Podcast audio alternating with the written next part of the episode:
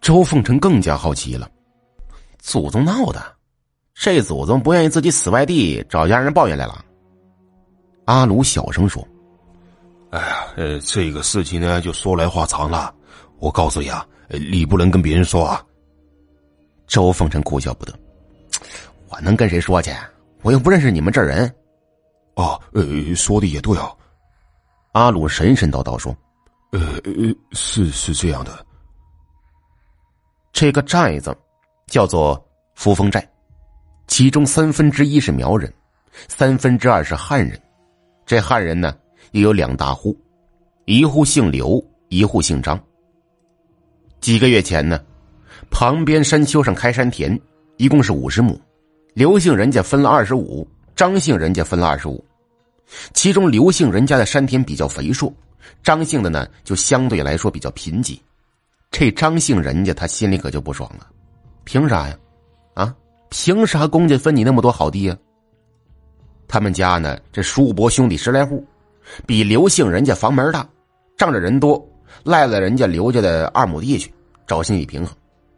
这刘姓人家当然不乐意，结果两大家族今天一小吵，明天一大吵，吵得不可开交。最激烈的时候，拳脚相加，一个个打得鼻青脸肿。但是。这二亩田最后还是被张姓人家给霸占去了。他们霸占的方式挺恶心，就是把什么大粪、破衣服、臭鱼、死毛扔上面。没下雪的时候，臭气能飘二里地，别人还不敢动。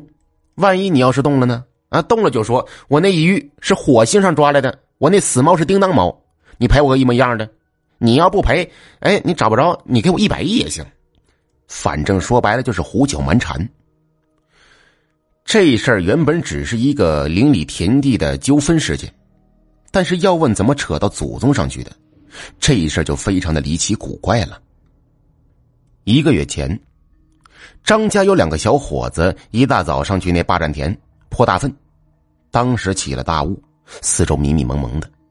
二人到了地头，一人叼一根香烟遮臭，抬脚踢翻粪桶，骂骂咧咧两句。这时的八占田里忽然传出一阵歌声，这歌声非常清脆悦耳，像是个小姑娘唱的。听声音呢，就让人感觉非常漂亮。二人对视一眼，都觉得奇怪：这大清早的哪来小妹子搁里面唱歌啊？这里面多臭啊！可是下着大雾，啥也看不清啊。二人禁不住好奇，就躲着粪便进去了。走到一半，往前一瞅。顿时哈喇子都流了出来。你猜怎么着？这霸占田最里面靠近山坡的地方坐着个少女，看样子不过十六七岁，一头黑发跟瀑布似的，一张脸跟仙女似的，再加上这雾气蒸腾，朦朦胧胧，那叫一个漂亮，一个俊呐！别提了，好看不提，这最关键的是，她没穿衣服。张家俩小伙当时不淡定了，舔着脸往前凑，眼睛乱瞅，鼻血直流，怪腔怪调。哟，小妹子，你是干嘛呢？没穿衣服，冷不冷啊？哥哥脱衣服给你暖暖好不好啊？少女停止唱歌，眨眼睛，笑嘻嘻说：“你们两个好坏，是不是要欺负我？”啊他不说还好。这一说，这语调中那个媚，那个柔啊，这两个张家小伙脑袋嗡一下子，心说太开放了，这太过瘾了。这小姑娘又招招手，说：“真是的，想欺负我就过来呀，胆小鬼。”哎呦呵！两个张家小伙顿时不服了，对视一眼，三下五除二，扒光衣服往前冲。其中一个张家小伙太激动了，一个狗啃屎趴在地上，连忙爬起来，再往前一看，顿时机灵一下，头皮都裂开了。只见同伴扑到小姑娘跟前，刚要动手，那小姑娘嘴巴忽然变得跟水缸一样大，一口咬住同伴脑袋，然后跟吃糖豆一样，嘎吱嘎吱的咀嚼，顿时红的白的就顺着嘴角流了下来，边吃还边笑，而且她的一双细嫩手臂变得跟蝙蝠翅膀一样。又薄又宽，紧紧包裹着同伴的身体。这个张家小伙子嗷嗷一声大叫，也顾不上穿衣服，光着腚踩着粪便往外跑。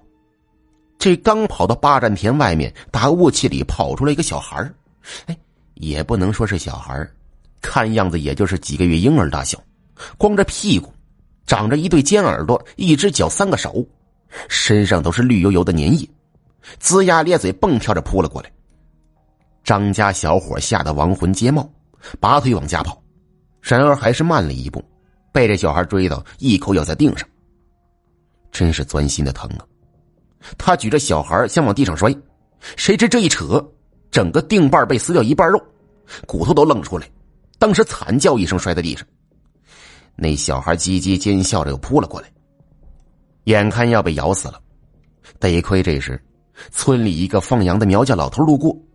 那小孩一见，抱着块腚瓣肉就转身跑了。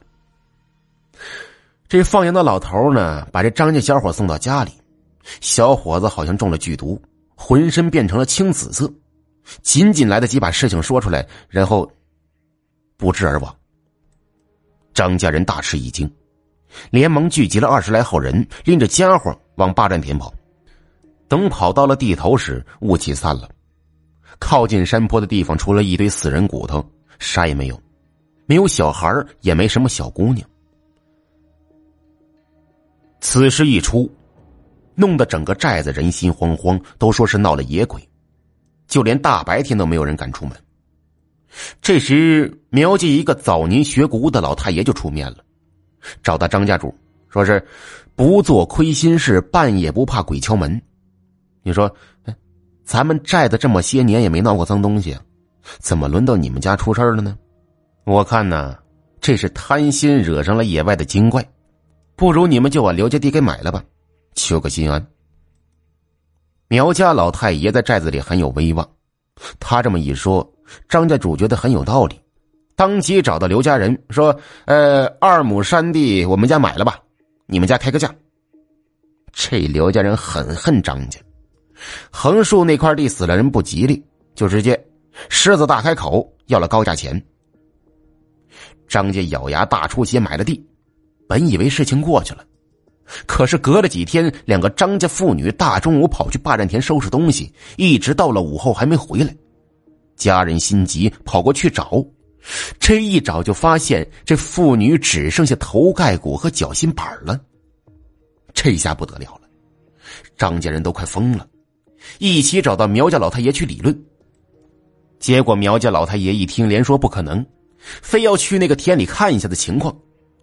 结果被人簇拥到了霸占田，往里一看，好像受到什么惊吓，双眼一翻，死了。好嘛，几天时间连死五人，整个寨子都乱了套。就在这时，打寨子外面来了位道长。